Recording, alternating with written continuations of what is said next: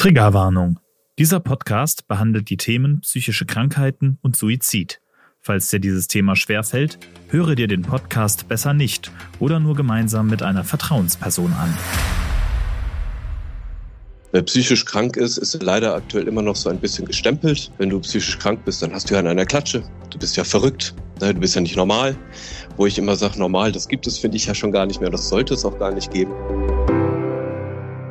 Hallo und herzlich willkommen bei der stationären Aufnahme, dem Podcast von Doktari.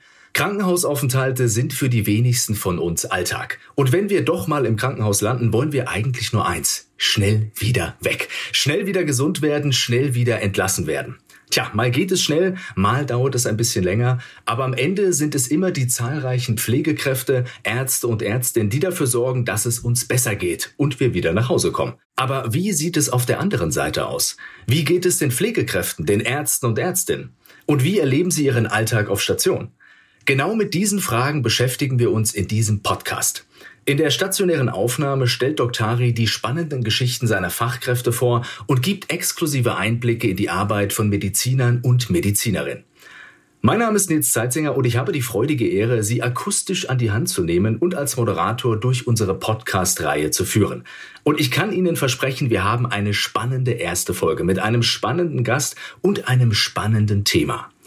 Vor allem Kinder und Jugendliche sind immer häufiger von psychischen Erkrankungen betroffen. Dies zeigt unter anderem der Report Psychotherapie 2021. Leider sind psychische Erkrankungen auch heute noch mit Stigmata verbunden und die Betroffenen fühlen sich häufig alleingelassen. Doch es gibt Hilfe und Menschen, die sich hauptberuflich um das psychische Wohl anderer kümmern. In Deutschland sind rund 41.000 Fachbehandler und Behandlerinnen im Einsatz, davon knapp 6.300 speziell als Psychotherapeuten und Therapeutinnen für Kinder und Jugendliche. Unser heutiger Gast Marcel von Rauchhaupt ist selbst seit acht Jahren als Erwachsenen-, Jugendlichen- und Kinderpsychiater und Psychotherapeut tätig und seit drei Jahren in Zeitarbeit für Doktari. Und ich freue mich darauf, dass er uns heute ein bisschen an seinem Arbeitsalltag teilhaben lässt. Herr Dr. von Rauchhaupt, bitte ins Sprechzimmer Podcastaufnahme. Ah, da ist er ja schon. Hallo Marcel, schön, dass du da bist. Herzlich willkommen in der stationären Aufnahme. Danke, dass ich da sein darf. Hallo alle zusammen. Freut mich hier zu sein. Wir freuen uns sehr, dass du da bist und ich bin wirklich tierisch gespannt auf unser Gespräch und wir kommen auch gleich auf deine Arbeit zu sprechen, aber lass uns mit einem kleinen Spiel zum Einstieg starten. Es trägt den Titel Die Anamnese. Ich würde dir gerne fünf kurze Fragen stellen mit der Bitte um fünf kurze Antworten. Die Frage Nummer eins wäre, was treibt deinen Blutdruck in die Höhe? Einiges. Wenn ich aber ganz ehrlich sein soll, bin ich ein wahnsinnig schlechter Verlierer, wenn man mit mir irgendwas spielt. Von Mensch ärgere dich nicht über Schach. Da fliegt auch mal gerne das Brett über den Tisch, weil ich dann sehr, sehr schlecht verlieren kann. Ich habe Freunde, die wollen schon teilweise gar nicht mehr mit mir spielen, weil ich da wirklich sehr, sehr, sehr ehrgeizig bin. Ist ja wunderbar, dass wir dann direkt jetzt mit einem Spiel starten, als hätte ich das geahnt, Marcel. Ja, also sehr gut. Dann kommen wir äh, zu den positiven Dingen des Lebens. Was löst bei dir Glückshormone aus? So einiges. Ich erfreue mich immer an den kleinen Dingen des Lebens, weil ich durch meine Arbeit immer oft sehe, dass gerade die kleinen Dinge eigentlich sehr wertzuschätzend sind. So war ich mal letztens von einem Dienst gekommen, da ging es mir wahnsinnig schlecht und da hat mein Vater mir eine Pommes auf den Tisch gestellt und hat dann gesagt, hier, dann geht's dir wieder gut. Und ich habe gedacht, ja genau, klar, macht Sinn. Mein Lieblingsessen, ne, stell's mir auf den Tisch und dann geht's mir super. Und Papa weiß einfach, was gut ist, ne? Was soll man sagen? Immer, immer. ja, sehr gut. Wenn wir gerade schon bei den schönen Dingen sind, wann und warum hast du das letzte Mal herzhaft gelacht? An sich lache ich jeden Tag gebe mir immer Mühe, jeden Tag zu lachen. Ich weiß auf jeden Fall noch, das letzte Mal so richtig, richtig herzhaft, da war ich mit meinem besten Freundin, wo ich mal wieder einen Abend frei hatte, unterwegs und dann haben wir draußen was getrunken und dann haben wir den ganzen Tag und den ganzen Abend eigentlich nur über die Arbeit gesprochen und über damals, wo wir zusammengearbeitet haben und viele Geschichten hochgeholt. Das war wirklich wahnsinnig schön. Und dann hatte noch eine Freundin, die merkwürdigerweise keinen Alkohol getrunken hatte, noch geäußert, dass sie schwanger war. Da war natürlich sehr viel an Emotionen an diesem Abend. Und das, da denke ich jetzt gerade auch sehr, sehr gern dran zurück, weil das wirklich wunderschön war. Klingt nach einem sehr schönen Abend. Kannst du eigentlich über Ärztewitze lachen? Oder, oder hast du vielleicht sogar ein Parat? Ach, ich liebe Ärztewitze. Ich lache gerne über Ärzte, weil ich Ärzte ja teilweise, wie mich ja auch, nicht immer ernst nehmen kann. Hab aber leider gar keinen Witz parat, wenn du mich jetzt so fragst. Der war fies. also gar kein Witz. Wir Psychiater, wir machen auch eigentlich wenig Witze leider. Aber wir lachen gerne. So ist es immer. Ich werde auch immer nach Ärzten gefragt. Ich habe gegoogelt nach Ärztewitzen und glaub mir, ich habe keine guten gefunden. Ich habe den, den ich noch am wenigsten schlecht fand, kann ich kurz vortragen. Der Arzt brüllt die Krankenschwester an. Jetzt sage ich es Ihnen zum letzten Mal. Wenn Sie einen Totenschein ausfüllen, dann schreiben Sie unter Todesursache den Namen der Krankheit und nicht den des behandelten Arztes. Und besser wird's leider nicht mehr. Deswegen machen wir lieber weiter mit der Anamnese. Die nächste Frage, was bringt dich morgens auf Trab? Ja, das ist bei mir sehr einfach. Ein Espresso, dann los zum Sport. Am liebsten Brust und Rücken oder Arme. Beine nicht so gern. Ich habe einfach keine Muskelmasse in den Beinen. Ansonsten natürlich gerne noch eine Runde schwimmen gehen, eine Stunde, bevor die Arbeit losgeht. Und dann läuft der Tag auf jeden Fall super. Ja, das ist immer schön. Vor der Arbeit noch was für sich zu tun, ne? für den Körper und irgendwie auch so für den Kopf dann ja im Prinzip auch. Ist super. Und damit kommen wir schon zur letzten Frage unserer Anamnese. Was ist dein Entspannungstipp nach einem harten Arbeitstag? Schwimmst du da auch wieder oder was machst du da? Interessanterweise ja. Also wenn der Tag wirklich anstrengend und nerven zehrend war dann und ich sehr mit negativer Stimmung nach Hause gehe, muss ich nochmal zum Sport. Ich muss ich nochmal ein bisschen Aggression abbauen, damit ich dann, wenn ich nach Hause komme, deutlich entspannter bin. Dann bin ich immer gern mit Freunden, Familie unterwegs, bin immer gern im Theater, im Kino, im Musical oder manchmal auch einfach nur diese kleinen Sachen mit jemandem, den man sehr, sehr gern hat, auf der Couch liegen und den Abend schön ausklingen lassen. Das auch immer wunderbar. Klingt sehr, sehr gut. Vielen Dank, Marcel. Damit haben unsere Hörer und Hörerinnen jetzt schon mal einen kleinen Eindruck von dir als Person bekommen. Und jetzt würde ich gerne auf deinen beruflichen Werdegang zu sprechen kommen. Fangen wir mal ganz vorne an. Warum bist du Psychiater und Psychotherapeut geworden und warum hast du dich später noch auf Kinder und Jugendliche spezialisiert? Im Studium, Nils, ist es so, du machst 40 Fachgebiete durch hörst dir Sachen an, wo du denkst, okay, das, das interessiert mich nicht. Ne? Von Gynäkologie über Dermatologie, Chirurgie, Augenheilkunde, ist einfach dann alles dabei. Das heißt, in den 40 Fächern, die man im Studium kennenlernt, sieht man irgendwann, das möchte ich nicht, das möchte ich nicht, das interessiert mich auch einfach nicht. Man kann nicht an allem Interesse haben. Irgendwann kam ich auch durch meine Doktorarbeit in die Psychiatrie und Psychosomatik, Psychotherapie und habe sehr schnell gemerkt, wow, das ist doch mal eine Art zu arbeiten, die ganz anders ist, als die Somatiker arbeiten. Die Somatiker diagnostizieren mit verschiedenen, sagen wir mal, Techniken oder Untersuchungsskills und hauen dann eine Diagnose raus und machen dann die Therapie bestehend meistens aus Medikationen und dann hat sich das, ne, sie nehmen so lange ein Antibiotikum und dann sind sie geheilt. Bei uns in der Psychiatrie ist das ganz anders. Ne, du hast eine Erkrankung, du hast einen Menschen, der ganz individuell ist. Und dieses Individuelle muss auch individuell behandelt werden. Du kannst nicht einen Patienten nach einem bestimmten Schema therapieren und behandeln. Und das fand ich so wahnsinnig spannend, weil gerade auch in der Medizin, das macht mich eigentlich immer sehr traurig, wenn ich in Krankenhäusern bin, zu sehen, da sind so viele Menschen, na, du gehst durch die ZNA und dann hörst du, was macht denn der Pankreas, die Pankreasentzündung in Raum 7? Was macht denn die Appendizitis im Raum 8? Und ich gehe dann so und denke so, das, das sind alles Menschen, die dahinter stehen. Und in manchen Fachgebieten, ich habe viel Verständnis für Chirurgen, ich habe viel Verständnis für den Arbeitsalltag und den Stress, den die Kollegen haben. Und dass man nicht immer auf alle Umgangsformen achten kann. In meinem Fachgebiet ist das aber ganz wichtig. Gerade wir achten auf Menschlichkeit, auf die Person dahinter und gehen anders mit den Leuten auch in bestimmten Situationen dann halt auch um. Ich bin gestern durch Hamburg gelaufen, wo ich gerade im Einsatz bin und gucke mir dann gerne auf den Schildern von den Arztpraxen an, oh, welche, Prakt ne, welche Ärzte praktizieren denn hier, was haben wir denn hier so in St. Georg und Hamm und Billstedt und wo ich hier rumlaufe. Und ich habe so wenig bis gar keine Psychiater gesehen, sehr viele andere Fachgebiete, wo ich dann im Endeffekt sage, Psychiater braucht das Land. Es ist einfach so. Und das habe ich mir im Studium irgendwann auch gesagt, das ist mein Fachgebiet. Ich, ich fühle mich hier wahnsinnig wohl und ich mag es jeden Tag. Es ist nicht immer alles schön, definitiv nicht, aber ich gehe jeden Tag nach Hause und sage mir, ich möchte niemals was anderes machen, denn das ist mein Fachgebiet. Und deswegen bin ich auch immer so ein großer Vertreter meines Fachgebietes, weil gerade in diesem Land leider die Psychiatrie recht kurz kommt und leider nicht die Zuwendung bekommt, wie sie eigentlich verdienen würde. Mhm. Und wie kamst du dann auf Kinder- und Jugendpsychiatrie? Ja, das war durch die Zeitarbeit, lustigerweise. Da gab es dann Einsätze in der Kinder- und Jugendpsychiatrie. Kinder- und Jugendpsychiater sind rar, sehr, sehr rar, noch rarer als Erwachsenenpsychiater. Und dann bin ich zum ersten Mal in das Fachgebiet gekommen und habe gemerkt, was das für tolle, junge Menschen sind. Wo ich dann wirklich glücklich bin, meine Zeit mit diesen Menschen zu verbringen.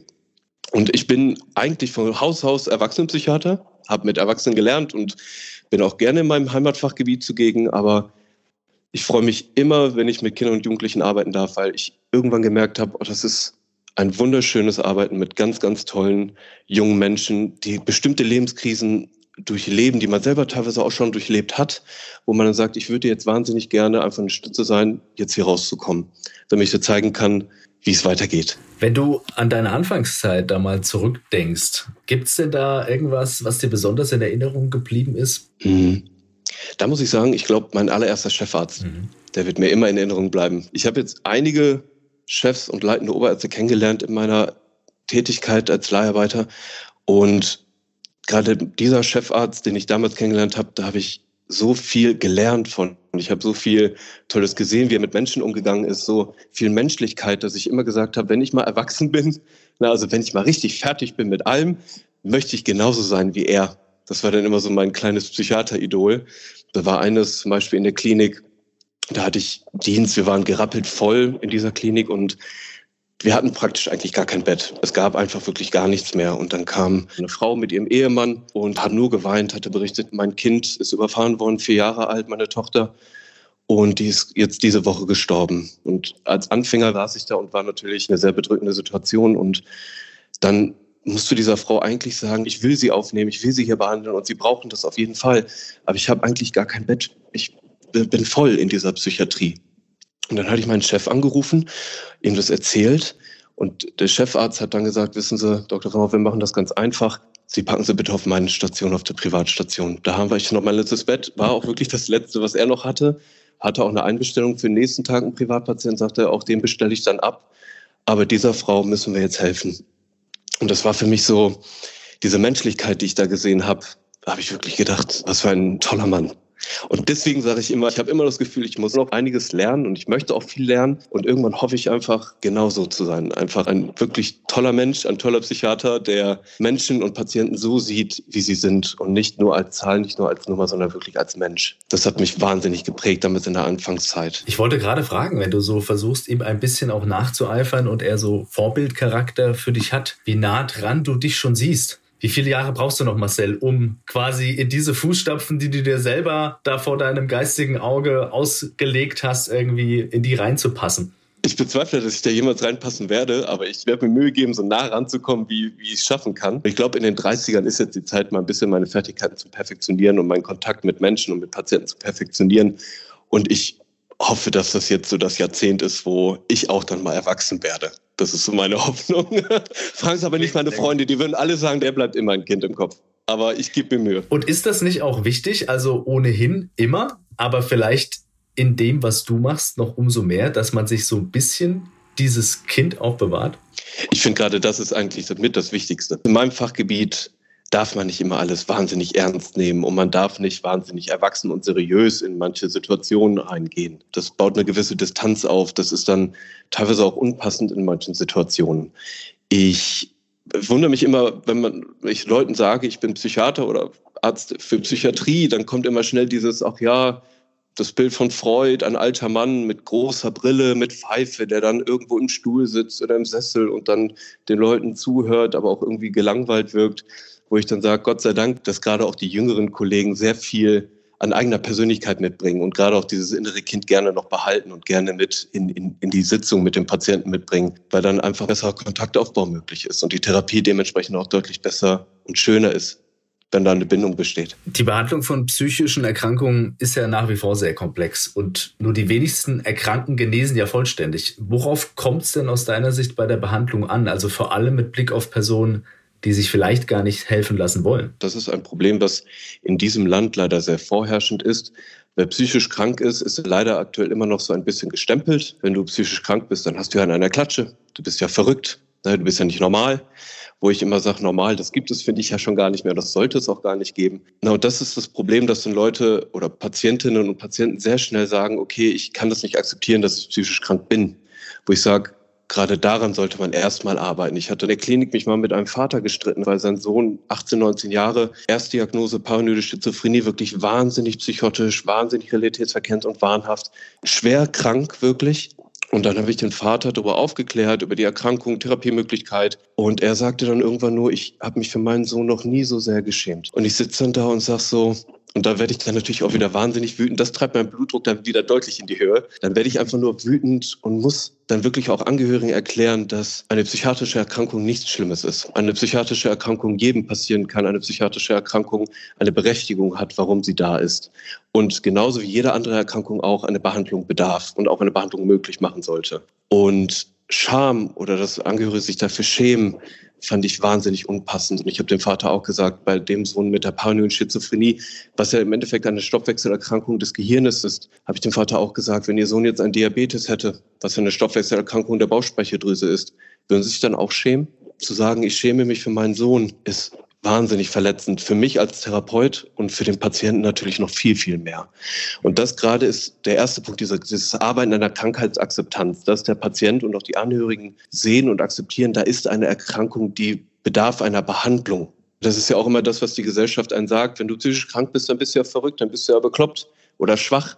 Ich finde ganz wichtig, dem Patienten auch immer mitzuteilen, es ist total in Ordnung, wie es dir geht. Du hast ein Recht darauf, dass es dir jetzt gerade schlecht geht.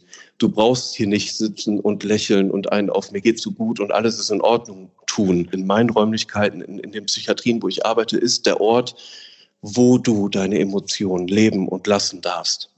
Wo du bitte und deinen Schmerz zeigen darfst, der, der nun mal da ist. Und damit möchte ich dann arbeiten. Das ist mein Fachgebiet, die Arbeit mit den Emotionen. Und ich brauche dafür von, von meinen Patientinnen und Patienten die pure Emotion, was natürlich schwierig ist, wenn Emotionen oder das Zeigen von Emotionen immer so ein Tabu ist in der Gesellschaft. Ein Junge weint nicht, ist ja klar, ne? das kennen wir alle von früher. Ein, ein Häuptling oder ein kleiner Indianer, der weint halt nicht, ein kleiner Cowboy oder was auch immer. Ne? Und das ist leider noch in so vielen Köpfen drin, dass ein Mann nicht weinen darf wo ich dann da sitze und den Patientinnen und Patienten auch gerne mal sage, wissen Sie, wann ich das letzte Mal geweint habe? War noch letzte Woche bei einem Film, war super traurig, konnte nicht an mich halten, ist halt passiert, ne? Das ist total in Ordnung. Emotionen sind ja auch wunderschön. Und das ist gerade dann immer ganz wichtig, mit den Leuten daran zu arbeiten, dass das Tabu wegfällt und dann halt auch die Scham, ne, dass sie auch merken, es geht jedem mal schlecht. Auch mir als Psychiater, Psychotherapeut, auch mir ging es mal schlecht im Leben. Und auch ich hatte dann Situationen, wo ich teilweise nicht mehr weiter wusste. Wenn dann irgendwann die Therapie oder sagen wir mal die Behandlungsmotivation da ist und der Patient sagt, ich habe eine psychiatrische Erkrankung, ich akzeptiere das, ich möchte behandelt werden, dann geht's halt ins richtige Arbeiten. Dann geht's wirklich darum, jetzt hole ich mein multimodales Team hervor, jetzt hole ich die Ergotherapeuten, die Musiktherapeuten, die Kunsttherapeuten, die Psychotherapeuten, das gesamte Pflegeteam, die komplette Ärzteschaft. Wir diskutieren über den Patienten, wir schauen, welches Therapiesetting für ihn am geeignetsten erscheint, welche Therapiemaßnahmen für ihn notwendig sind. Und dann habe ich auch Kinderkliniken, die dann sagen, na gut, wenn es eine Therapie ist, dann holen wir unser Therapiepferd. Dann holen wir unsere Therapieziege wo ich dann immer sage, mein Gott, was es nicht alles für wunderschöne Therapiemöglichkeiten gibt, für jeden Patienten individuell wieder eine Zugangsarten nun mal sind. Ich habe Patienten erlebt, die sprechen mit mir nicht. Die, aber wenn ein Hund im Raum ist und wir einfach nur einen Ruhepol wie den Hund zum Beispiel haben, zum Streicheln, zum Anlehnen, zum einfach nur mit dem Hund weinen, dann merke ich sehr schnell, wie die Emotionen dann fallen. Und das ist wirklich wahnsinnig interessant in diesem multimodalen Setting, was wir in der Psychiatrie haben, dass jeder Patient andere Bedürfnisse hat und wir uns versuchen, möglichst daran anzupassen. Dann vergehen meistens ein paar Wochen und wenn der Patient dann stabilisiert ist, antherapiert ist, so therapiert ist, dass man ihn entlassen kann, ist es für mich immer ganz wichtig, die Weiterbehandlung zu klären. Hat er einen ambulanten Psychiater, einen ambulanten Psychotherapeut? Ist die Medikation gesichert, die Weitervergabe der Medikation? Braucht er sozialmedizinische Hilfen, Pflegedienst? Hat er irgendwelche finanziellen Ansprüche bei irgendwelchen Ämtern, wo unsere Sozialarbeiter auch immer gern helfen? Das ist einfach ganz wichtig, dass der Patient weiß oder die Patientin auch weiß, wenn er oder sie hier entlassen werden, ist er oder sie immer noch nicht alleine. Wir sind immer noch dabei und helfen, den Weg zu ebnen, auch nach der Behandlung. Und auch ganz wichtig finde ich auch immer noch zu sagen, wenn irgendwas ist, bitte kommen Sie immer wieder. Das ist mir ganz wichtig. Warten Sie nicht. Wenn Sie merken, es geht einfach nicht, kommen Sie wieder. Ne, das ist total in Ordnung und auch da wichtig, daran zu arbeiten, dass der Patient sich nicht schämt. Wo ich sage, bitte nicht. Ich mhm. freue mich so sehr, dass Sie hier sind und ich finde es schön, dass Sie sich mir anvertrauen und das Innerste nach außen kehren, was ja wahnsinnig intim ist als Fachgebiet auch wahnsinnig intim. Und ich finde es immer wunderbar und ich bedanke mich auch bei den Leuten, dass, dass sie mir so viel von sich selber preisgeben und teilen. Das ist mir immer ganz, ganz wichtig. Und das ist, finde ich, Scham ist immer fehl am Platz. Man darf sich bei mir nicht schämen. Marcel, was mich in dem Zuge noch interessieren würde, gibt es eine Situation aus deinen ersten Berufsjahren, die dich bis heute prägt? Und wenn ja, welche war das? Ich glaube, die Situation erlebt jeder Psychiater irgendwann. Und das ist dann der erste Suizid eines Menschen, eines Patienten oder einer Patientin Da war ich in einer Stadt in Hessen und da hatte mich eine Internistin nachts angerufen und gesagt, ich müsste sofort kommen. Es war drei Uhr nachts und da bin ich sehr, sehr schnell hin. Und vor Ort war wahnsinniges Gewusel. Die Pflege rannte hin und her. Die Ärztin war, wusste nicht, was sie als nächstes tun. Also die war wirklich auch mit der Situation massiv überfordert. Die Dame lag in ihrem Bett und sie war am Verbluten. Der Punkt war der, ähm, abgedrückt war. Ich hatte beim Abdrücken geholfen, saß neben der Patientin, auch weil mir wichtig war, jetzt in dieser Situation einfach bei ihr zu sein. Und ich hatte mir nebenher dann erzählen lassen, wie es zu dieser Situation kam. Und das war dann, sie war auf dieser onkologischen Station wegen einem wirklich großen und sehr schwerwiegenden Schilddrüsenkarzinom. Metastasiert, riesig, die Luftröhre wurde abgedrückt. Das heißt, die Patientin hatte seit Wochen und Monaten Angst zu ersticken. Und aus dieser Angst heraus und dass sie auch versterben wird, das hat man ja auch ganz klar gesagt, es wird ins, in das Palliative gehen und es wird ins Versterben führen innerhalb des nächsten halben, dreiviertel Jahres. Hatte die Patientin noch an dem Tag, es war zur Covid-Hochzeit, hatte sie noch die Pflege gebeten, ich möchte, dass mein Mann heute Nacht bei mir schläft. Ich möchte mit alle meine Töchter und meine Enkelkinder, dass sie heute alle mich besuchen dürfen. Und die das Pflegepersonal hatte sich dann natürlich gedacht, natürlich, die Dame hat heute diese schwerwiegende Diagnose bekommen und möchte dementsprechend natürlich ihre Familie heute um sich haben. Im Endeffekt war es dann so, die Frau hatte sich von allen, jetzt nicht direkt, aber halt indirekt damit verabschiedet. Sie wollte nochmal alle sehen, weil sie sich den Plan geschaffen hat, heute Nacht werde ich mich umbringen. Was mich immer so wahnsinnig traurig macht, ist einfach, wie es dann war, weil sie genau wusste, mein Ehemann hat immer ein kleines Schweizer Taschenmesser an seinem Schlüsselbund. Immer. Und es ist sehr schwierig, an, an scharfe Gegenstände im Krankenhaus zu kommen. Und weißt du, Nils, du sitzt dann neben dieser Patientin, der Blutdruck wahnsinnig schlecht, äh, der Puls, also Vitalzeichen waren generell wahnsinnig schlecht und es ging wirklich in eine sehr klare Richtung. Ne, und, und die Frau guckt dir in die Augen und sagt ganz ehrlich, ich möchte das so nicht mehr. Und da musst du auch in dieser Situation, besonders als Psychiater, sagen, okay, schluck jetzt alle Tränen zurück und guck in die Augen und sag, du verstehst das. Die Frau wirklich hat massive Atemprobleme, hat Angst zu versterben, wird versterben und hat sich gedacht, ich möchte so nicht sterben und ich möchte selber entscheiden, wie ich sterbe. Ne, die Situation war halt schwierig. Die Pflege war außer Sicht, die ärztliche Kollegin war außer Sicht, der Ehemann lief über die Station, war kaum einzufangen, weil er einfach so wahnsinnig unruhig war. Und gerade dann ist es halt meine Aufgabe, alles irgendwie zu koordinieren und zu schauen, wem helfe ich jetzt als nächstes? Wer, wer, wer exacerbiert hier als nächstes? Und das ist als junger Psychiater nochmal schwieriger, besonders in den anfänglichen Jahren. Und für mich war es in dem Moment halt wahnsinnig schmerzhaft, weil ich, warum auch immer, Schmerz immer sehr, sehr intensiv spüre bei den Patienten. Und auch dieser Schmerz, der hat mich wahnsinnig gemacht. Na, dann kamen die Töchter, den musste man das auch beibringen. Den Mann habe ich natürlich auch aufgenommen in meiner Abteilung, weil ich wollte ihn nicht alleine mit den Töchtern nach Hause gehen lassen. Im Nachgang habe ich wahnsinnig lang und viel daran gedacht und es verfolgt mich lang und hat mich auch lang verfolgt, aber der Suizid eines Menschen, besonders in meinem Fachgebiet, wo wir täglich damit leben müssen oder schauen müssen, dass sich Menschen nicht suizidieren, mit der Angst, dass sie sich suizidieren könnten. Das, was ich auch daran mitgenommen habe, dass ich wahnsinnigen Respekt vor dem Leben habe, wahnsinnigen Respekt vor den Menschen habe, die zu mir kommen und sagen, ich, ich, ich möchte mich umbringen. Ich möchte das so nicht mehr. Wow, Marcel, was eine Geschichte. Ich höre generell, Marcel, wenn ich dir zuhöre, extrem deine Liebe zum Beruf raus, wenn du sprichst und ich spüre auch viel Empathie.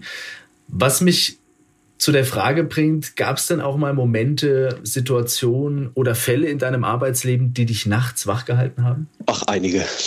Das ist immer so. Ich schreibe ja auch immer Geschichten auf, Dienste auf in mein, in mein Buch oder in, in mein iPad, die mich wahnsinnig bewegt haben, die schwierig für mich waren oder aus denen ich was gelernt habe.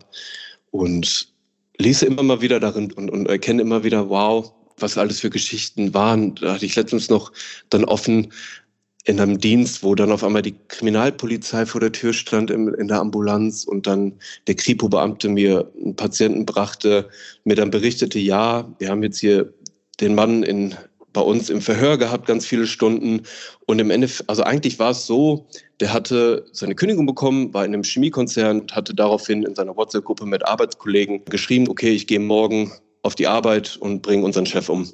Hat dann sein Waffenarsenal fotografiert, weil er auch rechtmäßiger Waffenbesitzer war und hat dann das Foto auch gepostet in die WhatsApp-Gruppe und dann natürlich haben sich alle Sorgen gemacht, weil das wirkte natürlich dann auch sehr ernst, haben die Polizei gerufen. Die haben dann sein Haus so ziemlich einmal auf den Kopf gestellt und haben dabei im Keller so ein ganzes Chemielabor gefunden. In diesem Chemielabor waren dann radioaktive Substanzen. Der Mann hat über 20 Jahre sich immer wieder radioaktive Substanzen abgezwackt und dann gesammelt in seinem kleinen Chemielabor. Und dann, das fand ich schon erschreckend, bin ich ganz ehrlich. Noch erschreckender war dann, dass die Kripo mir berichtet hatte, ja, wir haben auch aus seinem Laptop so eine Art Pamphlet gefunden, wo dann auch drin steht, wie er diese Chemikalien benutzen möchte und Menschen töten will. Und auch ein Zünder schon sichergestellt wurde in diesem Labor und auch gewisse Vorbereitungen schon gemacht wurden. Daraufhin hatten sie ihn auf die Wache genommen, verhört, verhört, verhört und wollten dann irgendwann von mir im Endeffekt die Aussage, ist er jetzt haftfähig und ist er irgendwie so in irgendeiner Art psychisch krank, dass er nicht versteht, was er da tut. Ich habe mit dem Mann drei, vier Stunden gesprochen, weil das ein so tiefgründig interessanter, aber gleichzeitig gestörter Mensch war oder ist, der mir im Endeffekt berichtete, dass schon seit Ewigkeiten er das Gefühl hat, wir haben eh eine Überpopulation auf der, auf der Welt. Und er hat sich zur Aufgabe gesagt, okay, ich möchte gerne diese Überpopulation ebenfalls minimieren, ne, weil wir sind zu viele Menschen, wir kommen irgendwann nicht mehr mit den Ressourcen aus, die wir haben. Der möchte gerne so ein bisschen nachhelfen. Und dann war es so ein bisschen krass, weil ich dann sagte, naja, wo haben sie denn geplant, diese chemischen Bomben hinzupacken? Und er dann wirklich aus der Pistole heraus sagt, Kindergärten. Schulen. Und ich, ich sage auch, warum denn die Kinder und Jugendlichen? Weil ich auch besonderen, wirklich eine besondere, besondere Beziehung zu Kindern und Jugendlichen nun mal habe. Und dann wirklich auch in dem Moment wahnsinnig geschockt und emotional wurde, habe ich auch gesagt, wieso gerade die? Und er dann sagte, na ja, die kriegen ja noch die Kinder. Das ist ja die nächste Generation. Ich hatte Gänsehaut, das hat mich so lange verfolgt, dieses, diese Aussage. Und das waren so Momente, wo ich dann da saß und dachte, bitte hab einfach eine Psychose. Ich mache jetzt den psychopathologischen Befund. Ich schaue, bist du wirklich vielleicht schizophren? Sagen dir das irgendwelche Stimmen? Bist du realitätsverkennt? Ich habe wirklich da nichts finden können. Es waren deutliche Anzeichen für eine massive Persönlichkeitsstörung auf jeden Fall. Keinerlei Realitätsverkennung, keinerlei Psychose, keinerlei Anhaltspunkte für irgendwas. Der Mann war ganz klar in dem, was er da tat. Und als ich dann am Ende wirklich mein kleines Gutachten geschrieben habe und der wieder mitgenommen wurde, da, da kamen mir die Tränen, weil ich das so wahnsinnig schlimm finde, dass es sowas gibt. Das, das hat mich wahnsinnig traurig gemacht. Und so eine Geschichte, die man dann natürlich auch Freunden erzählt, Familie erzählt, die kommt auch immer gerne mal wieder hoch. Dass ich dann manchmal auch früher, da, als das noch frisch war, auch Angst hatte. Weil ich wirklich dachte, du weißt nie, wenn du rausgehst, was passiert, wo, wo ist jemand, der dir was Böses will. Die Angst hat sich zum Glück dann irgendwann gelegt, ne, das ist klar, aber du denkst immer wieder dran zurück und denkst dir, mein Gott, was es, was es für Menschen dann gibt. Das fand ich schlimm. Wow, ja, beeindruckende Geschichte. Hast du vielleicht noch eine fröhliche Anekdote für uns auf Lager, Marcel, um, die, um den Stimmungsumschwung wieder zu schaffen? Einige. also zum Beispiel letztens noch, da war ich äh, in einer Klinik, das, da habe ich mit einer jungen, wirklich ganz netten und freundlichen Dame eine längere Therapie gemacht. Sie war dann halt bei uns in der Psychiatrie aufgrund eines Suizidversuches und man musste die Patientin auf jeden Fall erstmal aufbauen. Nach und nach war da wirklich ein gutes Bündnis vorhanden. Die Patientin ist gut entlassen worden. Ich hatte ihr ich weiß noch, eine verhaltenstherapeutische Maßnahme, die wir besprochen hatten. Okay, wir machen jetzt eines der simpelsten Sachen. Wir telefonieren und schreiben einmal all ihre Freunde, bekannte Familie an, und ich will von jedem eine Aussage hören, die wahnsinnig liebenswert an ihnen ist. Hm. Und die, die sie zu einem ganz tollen Menschen macht. Und das packen wir alles in eine kleine Truhe. Und wenn es ihnen schlecht geht, öffnen Sie mal die Truhe und holen Sie irgendeinen Zettel raus. Sie müssen auch gar nicht wissen, wer das gesagt hat. Aber einfach diese Aussage eines Menschen, der Sie kennt, über Sie, die, die nur Positives ausstrahlt, da kann es einem nur besser gehen. Meine Zeit in der Klinik war dann auch irgendwann vorbei und ich bin weitergezogen. Und die Patientin hat die Pflege angesprochen, die Mitpatienten angesprochen und alle haben was geschrieben. Und sie hat eine kleine Box gekauft und alles in diese kleine Box gepackt und hat gesagt, Dr. von Rauchow, wenn es Ihnen irgendwann mal schlecht geht, Sie irgendwo im Nirgendwo sind, Sie Heimweh haben, es Ihnen einfach mal nicht gut geht oder Sie haben Ihren Selbstwert auch zweifeln, was immer passiert, öffnen Sie mal die Box und gucken Sie mal da rein. Und ich kann sagen, es hat mich wahnsinnig bewegt, bewegt mich heute noch, das versuche ich gerade mir nicht anmerken zu lassen, aber es hat mich wahnsinnig bewegt. Und das sind immer die schönen Momente, wo Patienten zu einem kommen und einfach nur eine wunderbare Art der Dankbarkeit zeigen. Und wenn es nur ein, eine Umarmung oder ein Händedruck ist und gesagt wird, Dankeschön, mhm. das, das reicht mir schon. Aber, aber solche Situationen, dann gehe ich abends nach Hause und denke mir, dafür für, für solche Leute hast du es gemacht, für sowas hast du es gelernt und, und es tut dir einfach, das tut der Seele einfach wahnsinnig gut. Hm. Super schöne Geschichte. Also nach dem Podcast solltest du eigentlich direkt noch eine Fernsehserie in Angriff nehmen, würde ich sagen. Das kann man ja verfilmen, was da bei dir los ist. Wirklich spannend. Du bist ja jetzt seit drei Jahren für Doktari in Zeitarbeit tätig und arbeitest seither in ganz Deutschland immer an unterschiedlichen Orten mit unterschiedlichen Teams. Das ist bestimmt gar nicht so einfach, oder? Lustigerweise ist es einfacher, als man denken mag.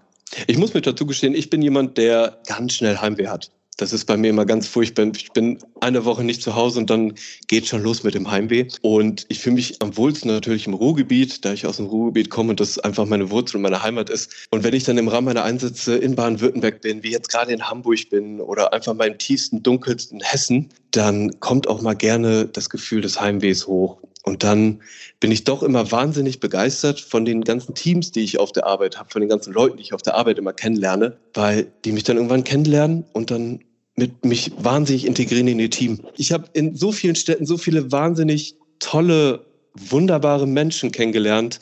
Ich, ich könnte alle aufzählen. Ich habe darunter wie Alina aus Oberhausen, liebe Grüße, meine beste Freundin mittlerweile. Hätte man niemals gedacht, Leute, die mich aus Aalen im Ruhrgebiet besuchen, mit denen ich weiterhin jahrelang noch Kontakt halte. Menschen, da komme ich auf der Arbeit, habe wahnsinnigen Hunger, weil ich natürlich wieder nichts zu essen gemacht habe, aber so ein Nachtdienst halt lang ist. Die kommen auf die Arbeit, wissen, ich habe nichts zu essen gemacht, aber wissen auch, ich werde sehr schwierig, wenn ich hungrig bin und kommen mit was zu essen. Marcel, natürlich haben wir dir mit was zu essen gemacht und wir haben auch hier gleich auf Station zusammen essen wir und du kommst auch mit auf Station und isst mit uns was. Das muss man sich mal vorstellen. Du kommst als fremder Mensch irgendwo in ein Team und da sind so wahnsinnig herzliche, tolle Menschen, die dich aufnehmen in ihr Team, ohne irgendwie Problematik zu haben, oh, der Leiharzt, der ist ja fremd und den wollen wir gar nicht hier und der geht ja auch bald wieder, deswegen müssen wir uns gar nicht anstrengen, den irgendwie mit ins Team reinzuholen. Habe ich nie erlebt. Und ich bin schon so lange dabei und ich habe es nie erlebt. Ich habe immer nur die pure Freundlichkeit von so vielen Menschen kennengelernt. Und ich bin so wahnsinnig dankbar, weil ich auch gerade hier in Hamburg einfach wahnsinniges Heimweh habe. Wahnsinniges Heimweh. Und gestern hier noch Mädels gesagt haben, so, jetzt gehen wir morgen wieder ein Trinken, ne? Reeperbahn. Wird mal wieder Zeit, ne? Oder mich einfach auch eine Arbeitskollegin, mit der ich wahnsinnig jetzt befreundet bin, von Darmstadt hier hochfährt nur um mich zu besuchen, weil die weiß, ich habe Heimweh. Und das ist so, wo ich dann sage, das ist die Zeitarbeit. Es ist eine tolle Arbeit an tollen Orten mit wahnsinnig tollen und wunderbaren Menschen, die mich so akzeptieren, wie ich bin. Es ist einfach so. Deswegen gehe ich immer gerne auf die Arbeit. Super, super, super schön. Das ist der, der beste Fall, ne? wenn das dann wirklich so ist. In wie vielen Städten warst du denn jetzt in den vergangenen Jahren schon im Einsatz? Da müsste ich überschlagen, aber es müssten um die 15 müssten es sein. Norddeutschland bis Süddeutschland war ich eigentlich schon überall unterwegs. Ja, jemand, der so viel rumkommt, dem muss ich ja zum Abschluss dann eigentlich noch fragen, was ist denn zum Arbeiten die schönste Region in Deutschland? Ja, wenn man natürlich im Ruhrgebietler sowas fragt, einem, einem Pottler, dann ist das natürlich klar, das ist natürlich das Ruhrgebiet. Für mich ist das die Heimat. Für mich sind das Menschen im Ruhrgebiet, die tragen ihr Herz immer gerne auf der Zunge. Ne, wir sind sehr, sehr direkt und sehr hart auf jeden Fall im Ruhrgebiet, aber wir sind auch sehr ehrlich. Und das ist immer eine wunderschöne Art, wenn ich zu Hause bin und dann die Ruhrgebietler um mich herum habe, ist, ist total toll. Wenn ich dann aber auch natürlich sagen muss, jedes Bundesland hat, hat auf jeden Fall seine Vorteile. Ne? Sie kommen da, du kommst nach Baden-Württemberg und da sind Menschen natürlich anders, aber man hat tollen Wein. Man kommt nach Hamburg, hier sind die Menschen wirklich super lustig und hier hat man auch wirklich Spaß. Also unterm Strich sage ich, überall ist es irgendwie schön und überall hat man seine Vorteile und irgendwann, irgendwo hat man immer einen Ort, wo man sagt, da ist es wirklich toll. Ganz toll ist natürlich immer noch das Ruhrgebiet. Und wenn irgendwann mal ein Ruhrgebietler sagt, das Ruhrgebiet ist nicht toll, dann kommt er wahrscheinlich aus dem Saarland oder so, aber definitiv nicht aus dem Ruhrgebiet. Ja, dann würde ich sagen, erspare ich dir jetzt auch die Frage nach der am wenigsten schönen Region in Deutschland. Nicht, dass du da noch Fanpost bekommst, ne? Aber wir kommen jetzt ohnehin langsam zum Ende und da wir mit einem kleinen Spiel eingestiegen sind, sollten wir auch mit einem kleinen Spiel enden. Marcel, wir spielen jetzt den Klassiker Ich packe meinen Koffer. Und wie es der Zufall will, habe ich sogar einen Koffer hier. Einen Moment. So. So, der Koffer ist bereit. Jetzt bin ich gespannt, was du alles reinpackst, Marcel, denn das hier ist ein Notfallkoffer. Dein Notfallkoffer. Und ich würde dich bitten, jetzt drei Dinge in diesen Koffer zu legen, die bei deinen Einsätzen niemals fehlen dürfen.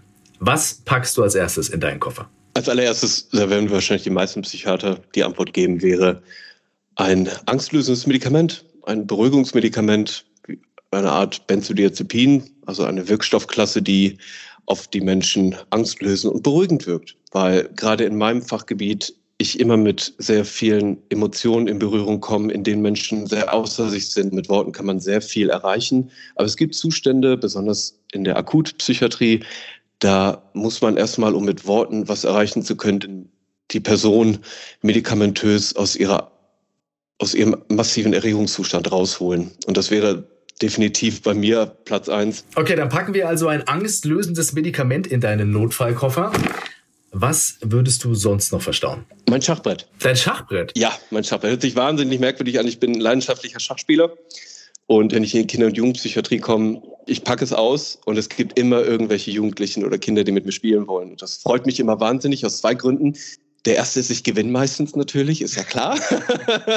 und der zweite ist einfach, dass ich wieder Zeit mit den Jugendlichen verbringen kann. Okay, Schachbrett kommt noch mit in den Notfallkoffer. Finde ich sehr gut. Hätte ich nicht mitgerechnet. Lege es gerne rein und denk dabei an ähm, Queen's Gambit. Oh, einer meiner Lieblingsserien. Ja, das habe ich mir gedacht. Was, was legen wir als drittes in deinen Notfallkoffer? Das wird jetzt interessant, wenn du das reinlegen möchtest. Das wäre bei mir ein offenes Ohr mit ganz viel Verständnis. Okay, die Herausforderung nehme ich gerne an, das jetzt reinzulegen. ich muss halt wirklich immer sagen, auch mir fällt es manchmal wahnsinnig schwer, vieles Verständnis zu haben. Und ich bin manchmal auch in Diensten oder privat halt auch überlastet. Und mir geht es auch manchmal natürlich nicht gut. Aber wichtig ist in diesem Notfallkoffer für meine Einsätze, dass ich daran denke, dass der Mensch, der da vor mir sitzt, Probleme hat, dass ihm oder ihr nicht gut geht und dass ich dann ihm zuhöre oder ihr zuhöre und ganz wichtig mit, mich mit der Person widme und mit so viel Verständnis, wie ich aufbringen kann, mit so viel an offenem Ohr, was ich geben kann. Und das ist immer ganz, ganz wichtig in meinem Fachgebiet, dass man dann da ist für den Menschen und sich selber zurücknimmt und sich selber mit seinen Problemen oder was einen gerade beschäftigt zurücknimmt. Das ist sehr oft für mich auch sehr schwierig. Ich glaube, das ist ein Teil, was ich in den 30ern jetzt gerne noch angehen kann, dass ich mich da teilweise auch besser mit meinen Problemen oder meinen Gedanken zurücknehme. Aber es ist immer ganz wichtig, in diesem Notfallkoffer ein offenes Ohr mit so viel Verständnis, wie, wie man aufbringen kann, zu haben. Ja, und ich würde sagen, das offene Ohr, Marcel, das können wir im Zweifel ja wirklich alle gebrauchen. Also sehr, sehr schön, dass wir auch das noch in den Notfallkoffer packen. Und damit würde ich sagen, haben wir hier einen sehr gut präparierten Notfallkoffer. Vielen Dank, dass du den kleinen Spaß mitgemacht hast. Und ja, dann kann ich den Koffer ja hier wieder wegräumen. Kleinen Moment. So, und weg das Ding. Und damit sind wir auch schon am Ende unserer ersten Folge der stationären Aufnahme. Herr Doktor, vielen herzlichen Dank, dass du dir die Zeit genommen hast. Es hat großen Spaß gemacht und ich bin wirklich froh, dass ich eingangs auch nicht zu viel versprochen habe. Es war eine spannende erste Folge mit einem spannenden Gast und einem spannenden Thema. Also vielen herzlichen Dank nochmal, Marcel von Rauchhaupt. Danke auch. Ich hoffe sehr, liebe Hörerinnen und Hörer, Ihnen ging es wie mir und Sie hatten auch Ihren Spaß. Ich verspreche nicht zu viel, wenn ich sage, wir machen in der nächsten Folge genau da weiter weiter. Und ich freue mich jetzt schon darauf, wenn wir uns dann wieder hören. Sie finden den Podcast Stationäre Aufnahme überall, wo es Podcasts gibt. Und wenn Ihnen die Folge gefallen hat, abonnieren Sie gerne unseren Kanal und empfehlen den Podcast Ihren Bekannten und Freunden weiter. Wegen mir können Sie natürlich auch gerne wildfremde Menschen auf der Straße ansprechen und ihnen sagen, checkt mal stationäre Aufnahme, das musst du gehört haben. Ich freue mich in jedem Fall darauf, Sie wiederzuhören und wünsche Ihnen bis dahin eine gute Zeit und beste Gesundheit. Ciao, ciao.